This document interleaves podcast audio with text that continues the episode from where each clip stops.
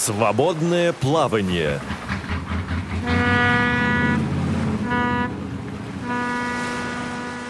Здравствуйте, уважаемые радиослушатели, с вами ведущая Центыма Бойко. А в гостях у нас в свободном плавании Наталья Сидельникова, психолог из Москвы. Здравствуйте, Наталья. Здравствуйте. Наталья, мы уже в программе «Мои университеты» узнали очень много о вас интересного и остановились на проекте, в котором вы сейчас работаете. Расскажите, пожалуйста, вот Откуда эта идея возникла о проекте? А, ну, сначала я напомню э, суть проекта. Да, это проект э, поддержки слабовидящих и незрячих, э, людей, теряющих зрение, особенно поздне ослепших. Э, поддержка, она психологическая, и мы делимся опытом. Откуда пришла такая идея? На самом деле просто мой путь, он а, вызвал как раз-таки эту идею, потому что мне помогли. То есть так получилось, что хоть я и училась в школе последние два класса в школе для слабовидящих, а именно незрячих друзей у меня не было. И так как с 16 года у меня зрение совсем упало, осталось три сотых, а, очень плохие поля зрения, ну, плюс сумерки, темнота, это сразу уже я ничего не вижу получилось, что, эм, скажем так, я среди всех, всех своих знакомых самая такая незрячая, и мне как-то нужно функционировать не так, как они. Да? То есть вот, вот этот переход э, самообучения был достаточно непростым. А, ходить на улице тоже было дискомфортно. И вот это вот ощущение каждый раз, когда надо куда-то ехать, э, вроде у тебя есть энергия, желание, ты такой активный человек, тебе хочется поехать, но с другой стороны у тебя немножко кошки скребут на душе, потому что ты понимаешь, сейчас ты выйдешь на улицу и начнешь встречать все столбы и всех проходящих людей. И это очень как бы дискомфортно неприятно. Не знаешь, насколько удачный будет твой путь. А, и так повезло, что вот подруга, с которой мы в школе в массовой учились, она меня познакомила с Аленой. А, это девушка, они вместе учились в а, вышке, в психологической аспирантуре. Она полностью незрячая. И это первый человек незрячий, с которым я познакомилась, общалась. И э, меня это очень многому научило, потому что она, несмотря на то, что она живет не в Москве, она в Подмосковье э, ездила на учебу в Москву, будучи полностью незрячей. Она активно во всем участвовала, вся такая позитивная, милая, замечательная. Я была на защите ее кандидатской и наблюдала вот за тем, как она элегантно смотрится с тростью, то есть таким образом я начала приходить к мысли, что, ну, наверное, трость это не так страшно, потому что вот девушка, она вся такая элегантная, красивая и такая активная, позитивная, с ней так много людей хочет общаться. И, наверное, трость — это не что-то такое, что отпугивает людей. Мы начали дальше с ней общаться, продолжили. Она приезжала ко мне в гости, мы с ней гуляли, потом она мне дала трость попробовать, потом они с мужем приезжали, учили меня, привезли мне трость, учили меня ходить с тростью. И мое внутреннее э, состояние, я не могу сказать, что прям сразу, но оно начало меняться. Там повезло, что как раз после того, как они меня поучили, мы уехали в санаторий, и вот весь санаторий я не расставалась с тростью. А здесь бы, наверное, я не смогла сразу так ходить, потому что ну, санаторий это все-таки такое околомедицинское учреждение, да, а здесь в городе, ну, как-то мне казалось, что будут немножко косо смотреть. Вот, поэтому сначала я пробовала на санатории, 18 дней я ходила с тростью. Мне мама все время говорила, да убери ты эту палку, я же с тобой. Я говорю, нет, ты со мной, а я с тростью. Говорю, вот. не обзывай ее. Проблема, проблема родителей э, и родственников, близких людей, которые стесняются того, что их близкий человек не видит, да? Возможно, ну, здесь чуть-чуть было стеснение, мне кажется, процентов на 10-15. То есть ей было немножко дискомфортно просто, в принципе, привлекать внимание, да.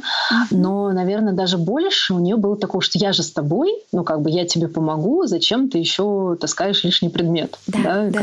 То есть вот это у нее было. А я ей как бы вот четко говорю, так, во-первых, это не палка, это трость, раз.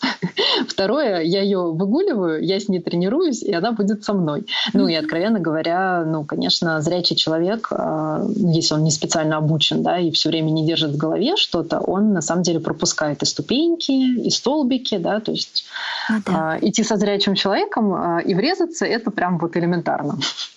Поэтому с тростью безопаснее.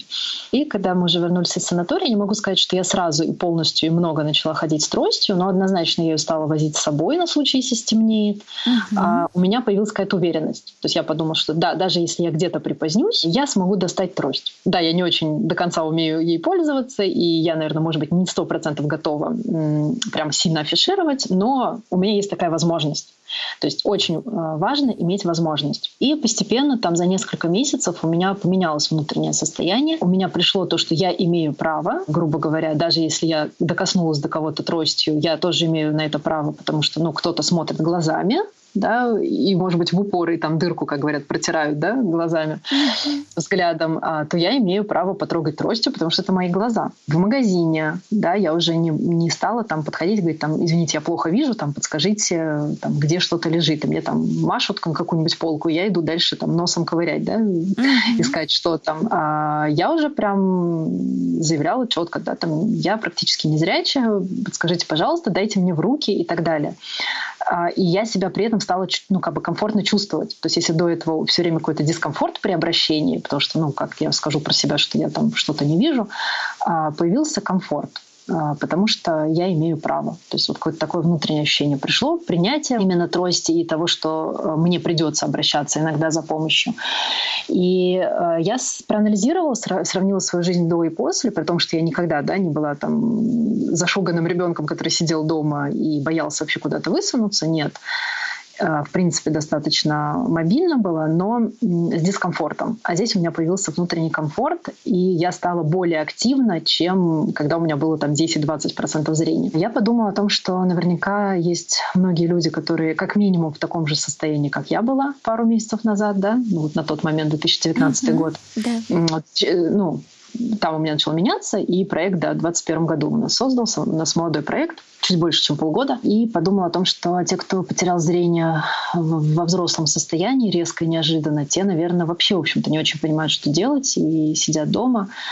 И таким образом пришла идея такой проект создать, а, и называется он «Мир иначе», именно потому что у нас мир абсолютно, в принципе, такой же, как и у других, да, и живем мы и можем жить такой же полноценной, активной жизнью, как и другие, и даже более активной и полноценной. А, просто он иначе да, потому что мы делаем все иначе, мы функционируем иначе, да, мы не глазами смотрим в компьютер, мы слушаем говорящую программу. А на улице, там, на бордюры мы смотрим тростью. А дома там готовим мы на ощупь. То есть э, мы делаем абсолютно все то же самое, а просто иначе. И таким образом был создан проект. А, ко мне присоединилось несколько человек заинтересованных, а, тоже психологи. А, есть у нас молодой человек, незрячий полностью, он у нас по компьютерной грамотности. Вот, я знаю, что есть хорошие курсы особого взгляда по компьютерной грамотности, но у нас немножечко другое, у нас не программа. То есть э, в особом взгляде там выверенная, созданная программа по тем или иным темам. Mm-hmm. У нас э, мы идем индивидуально от человека. То есть, э, если человеку нужно освоить э, именно какие-то определенные вещи, э, мы идем именно в этом плане, как бы направлении. Столько занятий, сколько нужно человеку. Угу. И тогда, вот. когда нужно. То есть да. не так, как вот курс, например, ты должен ты в течение, скажем, месяца пройти, а это может длиться и по времени тоже гибко, да, и по, да, да. ну то есть именно по часам гибко, а также и растягивается на время. То есть практически как консультант консультант, да, я понимаю? Да, да, ну такой индивидуальный, личный, да, угу. помощник, консультант, э, тренер, да. ну это очень плана. удобно, кстати. Да, это действительно удобно, и э, вот очень важно, то есть, например, э, женщина обращалась э, из другого города, она очень, ну, в 45 лет потеряла зрение, ну, неожиданно и резко, да, человек всю жизнь ориентировался на зрение, uh-huh. вот, и я вот с ней с точки зрения психологии работала, да, и психологическая поддержка, и в том числе делилась опытом. То есть у нас в группе оставляют заявки, то есть читают посты, оставляют заявки, что там у меня есть такая-то проблема, хотел бы созвониться. Да? Мы созваниваемся по всей России. И вот с ней, например, а, да, то есть у нее было непринятие, потому что ну, это правда очень тяжело э, всю жизнь видеть, а потом как бы буквально за три месяца потерять зрение. И там она не знала, как что-то делать, да, то есть она делала по привычке, как зрячий человек, да, там на глазок, mm-hmm, как это у них да, называется. Да, есть да? такое, да. Вот. Э, мне просто, когда мама, я у мамы что-то спрашивала, какие-то рецепты еще раньше, да, я говорю, а сколько ты сюда сыпешь там того-то? Она говорит, на глазок. Я думаю, ну, блин, я сейчас вам на глазок насыплю. Вот, собственно говоря, она а, пыталась сделать все так же, да, и, соответственно, у нее не получалось, а она все бросала, плакала, да, говорила, что какая я не такая, да, ну, вот сразу такое. Э, состояние у нее было непринятие. Вот мы с ней созванивались уже год, она была в этом состоянии. Э, мы постепенно занимались принятием диагноза, принятием э, ее состояния, и мы учились делать все то же самое, что она делала, когда была зрячая, но другими способами. И действительно, когда у нее стало все это получаться, у нее начало меняться внутреннее состояние ее. А, ей уже перестало быть страшно, она перестала на себя злиться, что она такая сякая, неправильная, не, да. неполноценная, беспомощная и слепая, да, то есть вот это все ушло. А, у нее осталось такое принятие, что, ну, да, я не вижу, да, так случилось, а, но она абсолютно, она сейчас готовит, она сейчас убирается, то есть мы все это прорабатывали, я делилась с ней опытом как равный консультант, да, у нас слабовидящие незрячие на проекте волонтерят, uh-huh. и мы делимся своим опытом как незрячий незрячему. Помимо этого еще, естественно, психологическая поддержка. Она переняла этот опыт, дальше она начала уже сама придумывать какие-то методы, способы, да, то есть она научилась э, придумывать под себя, как бы ей то или иное сделать, э, делая это руками, слушая ушами и так далее. Да, да. И совсем другое состояние у человека. И вот параллельно с этим она, ей нужно было для работы э, пройти, ну, как бы снова начать работать с компьютером. Uh-huh. У нее была с этим сложность, она боялась к нему подойти, не знала как. Курс она особого взгляда, конечно, прошла, но она тогда была просто не готова. Она была вот в этом состоянии, что как же так, я же вижу, но я не вижу. Uh-huh. Вот, поэтому она не могла воспринимать информацию. А здесь уже я как бы немножко подготовила да, к тому, что она стала больше принимать и лучше себя чувствовать. И вот э, Евгений у нас, э, когда начал с ней заниматься, он тоже так показывал ей психологическую поддержку, говорил, что все хорошо, Сейчас мы все сделаем, а, не бойтесь. Вот. У него было вот вплоть до того, что как будто кнопочку нажмешь, сейчас взорвется все вокруг. Вот. Ну, правда, как бы, когда не видишь, что там происходит, мало ли, что там сейчас сотру все, да, например. Да, да. Начали заниматься, да, очень индивидуально. Вот то, что ей нужно было, ну, у них идет шло освоение прям с самого начала, да, то есть, э, потому что ей надо было освоить все то же самое, что она умела раньше, только заново, да, иначе, пользуясь кнопками, ушками, вот, но не глазами. Вот. И, в общем-то, они успешно продвигаются по этому пути. Вот, сейчас они, по-моему, даже в итоге сделали перерыв, ну, прям месяца три, наверное, они работали. Все, она себя уверенно чувствует с компьютером, она показывает на нем презентации, все как бы в этом плане хорошо. А как вас можно найти? То есть как вас находят люди? Угу. Ну, э, скажем так, если ВКонтакте вбивать вот в строку поиска, там, например, дистрофия, там, незрячие, помощь незрячим, да, то, по идее, по тегам должна вылезти наша группа. Ну, для слушателей, кто сейчас слышит, да, просто «Мир иначе» название группы, также в строке поиска групп можно вбить. А также мы потихонечку публикуемся в разных других группах, публикуем свои посты, а, публикуем предложения созвониться. Но это было не очень интенсивно, потому что очень боялись, что мы не будем справляться со звонками, потому что mm-hmm. все-таки волонтерская деятельность, да. и нас а, мало. Сейчас э, к нам постучались еще три волонтера. Сейчас наш коллектив э, увеличен. Вот, поэтому мы сейчас будем активненько везде публиковаться, предлагать э, свою поддержку, помощь. Мы беседу продолжим после небольшой паузы.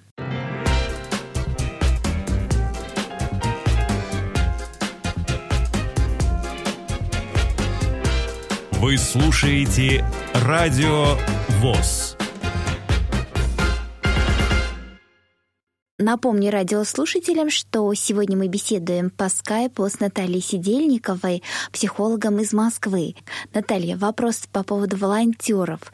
А из тех э, людей, с которыми вы работали, не получаются волонтеры в будущем? В принципе, это возможно, потому что сейчас а, вот один из волонтеров, а, кто будет работать на проекте, будет параллельно тоже получать поддержку, потому что есть ну, тема не отработанная, скажем так, да, одна определенная.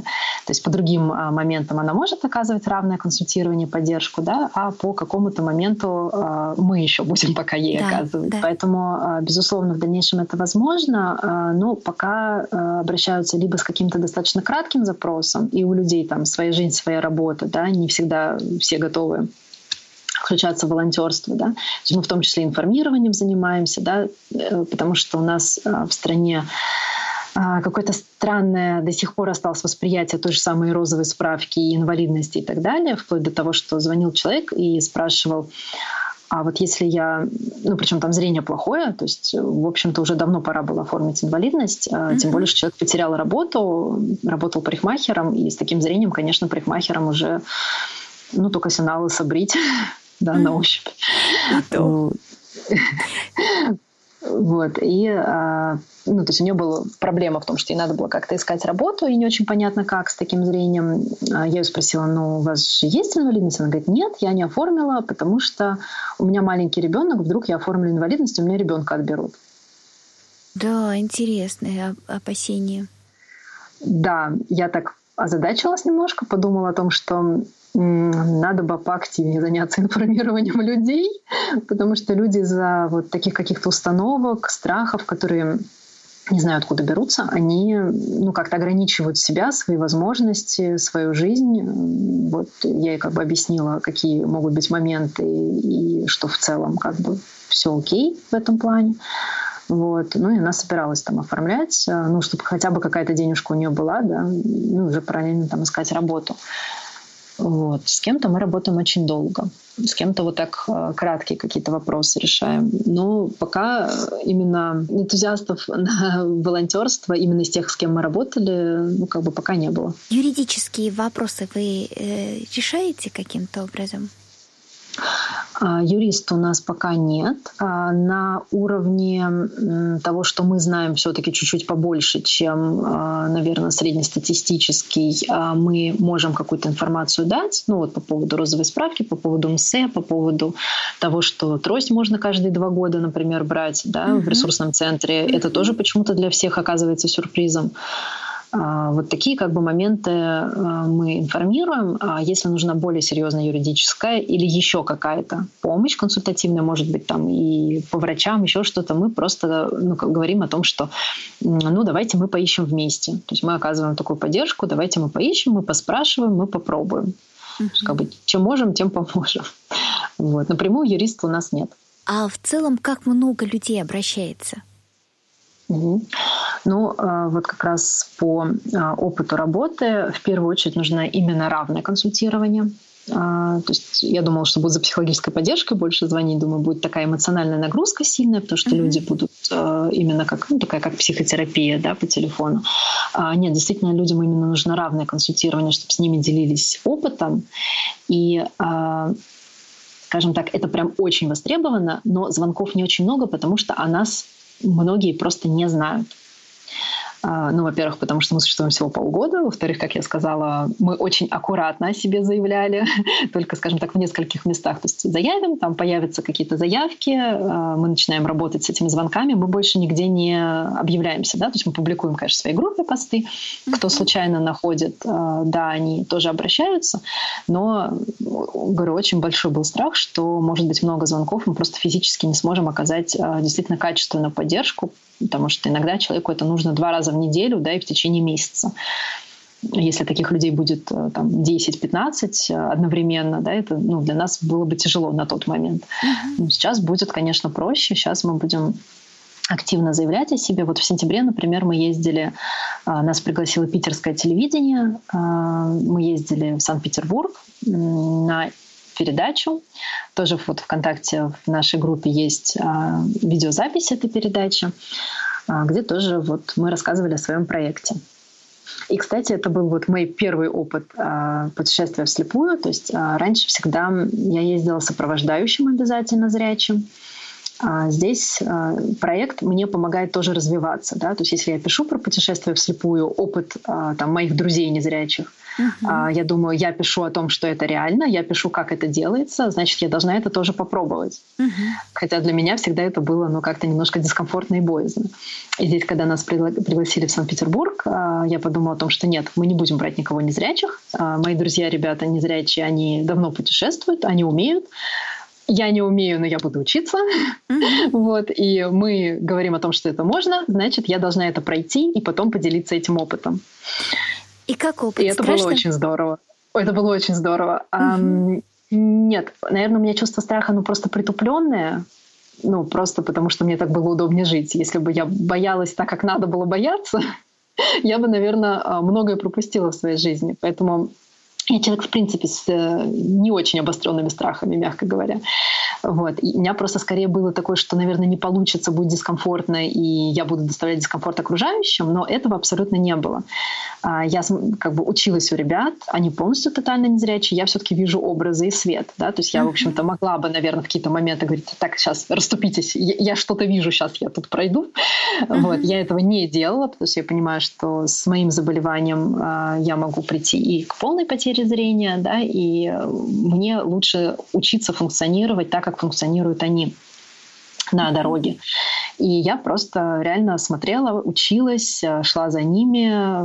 Это было очень здорово, интересно. Э, в Санкт-Петербурге очень приветливые люди.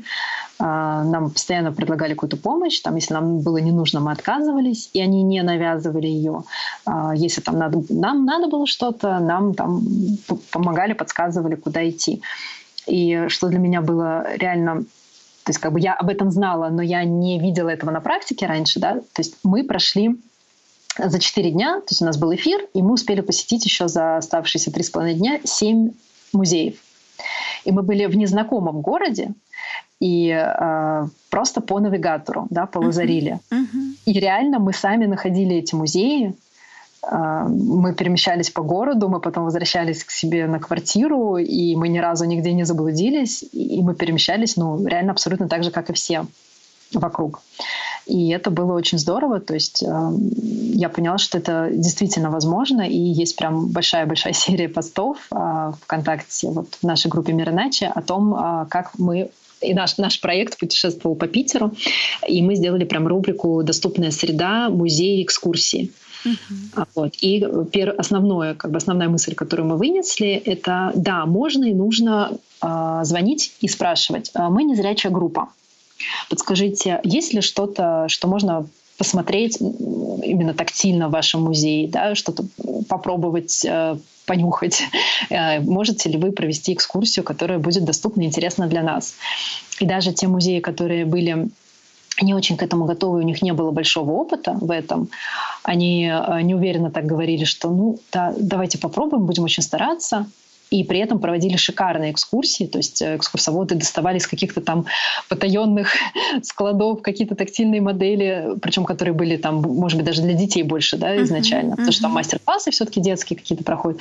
Все доставали, все оборудовали какие-то места, где можно было бы сесть и все это потрогать, попробовать. Безумно интересно рассказывали. И э, реально можно, можно и нужно ходить по музеям, это очень расширяет опыт, и прям не бояться откровенно, да, звонить, говорить, что мы незрячая группа, и вот мы хотели бы очень посетить вас, ваш музей, можно ли что-то придумать с этим. А вы не обращались в специальную библиотеку для слепых Санкт-Петербурга? Нет. А надо было? А, на самом деле а, очень даже было бы хорошо. У нас а, был репортаж, то есть интервью директора библиотеки. Она рассказывала о том, что как раз библиотека рассказывает о Санкт-Петербурге и э, потом дает контакты тех, в которых созданы специальные экскурсии, где можно посетить, то есть своеобразные макеты, э, то есть вот э, на, можно начинать с библиотеки, mm. а потом уже и посмотреть все остальное. Ну, здорово, если мы еще поедем, а мы очень хотим вернуться в Питер, мы обязательно заглянем, чтобы посмотреть, что там происходит, и чтобы тоже можно было это публиковать в наших постах. Но мы решили сразу отчаянно, самостоятельно, напрямую в музее, чтобы прямо у нас был такой максимальный э, опыт. Ну, я очень рада, что, Наталья, вы пришли к нам на радио. Я думаю, что для ваших реабилитантов будут полезны и наши программы «Радио ВОЗ», и также мы сможем у себя на радио рассказать о тех, с кем вы работаете. И вот вопрос, а кто ваши волонтеры по специальности? Равные консультанты, которые оказывают психологическую поддержку, делятся опытом, а все с психологическим образованием, либо педагоги-психологи, либо психологи-консультанты, также психотерапевты. Молодой человек, который у нас занимается компьютерной грамотностью, у него образование не по компьютерам основное, но, э, во-первых, он очень здорово вписался в нашу программу, э, компанию, потому что он, э, если бы он пошел в психологи, из него бы хороший психолог получился. То есть он умеет э, дать поддержку, он умеет правильно сказать что-то человеку. Но так как он всю жизнь э, помогал другим ребятам с компьютером, там, своим незрячим, слабовидящим друзьям, знакомым, э, у него как бы именно был такой свой личный уже опыт э, быть учителем в этом. И э, поэтому он прекрасно вот, справляется с этой функцией. А обращается к вам семьи, у которых есть незрячие дети? А, только одно обращение пока у нас было. Здесь а, больше работы да, с родителями на то, а, как можно делать те или иные вещи, да, и основное это, конечно, поддержка родителей, что ребенок может функционировать совершенно прекрасно, просто он будет делать это иначе, он может жить полноценной жизнью активной, что есть очень много организаций, а, которые что-то подскажут, которые э, там вовлекут в какую-то интересную деятельность. А, на самом деле сейчас все больше и больше появляется всякого разного да, для незрячих, ну, в том числе даже вот у вас на радио были ребята, которые танцы да, для незрячих будут организовывать бачату. Вот, то есть какие-то вот такие проекты, они все время создаются. И с точки зрения и досуга, и общения, и там можно познакомиться да, с э, тоже незрячими, слабовидящими, с которыми потом будешь дружить, э, может быть, создашь семью. Вот, жизнь, она есть, она кипит, и э, вот это тоже очень важно доносить до родителей, потому что, конечно, очень много страхов, ну, так же, как и было у моих родителей. Спасибо огромное, Наталья. Время нашей передачи подходит к концу, и традиционное ваши пожелания. Если а, вы чувствуете, что ваша жизнь в чем-то ограничена, что вам дискомфортно, обязательно старайтесь а, искать какой-то выход. Обратиться ли к нам, например, да, за поддержкой какой-то и за тем, что мы поделимся опытом, а, к друзьям, к знакомым. Пробуйте куда-то идти, в какие-то музеи, в какие-то организации, где как-то ваш внутренний мир будет чуть-чуть меняться, вам будет становиться легче. Очень важно быть в гармонии с собой и в таком активном состоянии с хорошим внутренним самоощущением. Еще раз огромное спасибо. Напомню радиослушателям, что сегодня у нас в гостях по скайпу Наталья Сидельникова, психолог из Москвы. Вела программу Циндема Бойко. Всего доброго, до новых встреч. Свободное плавание.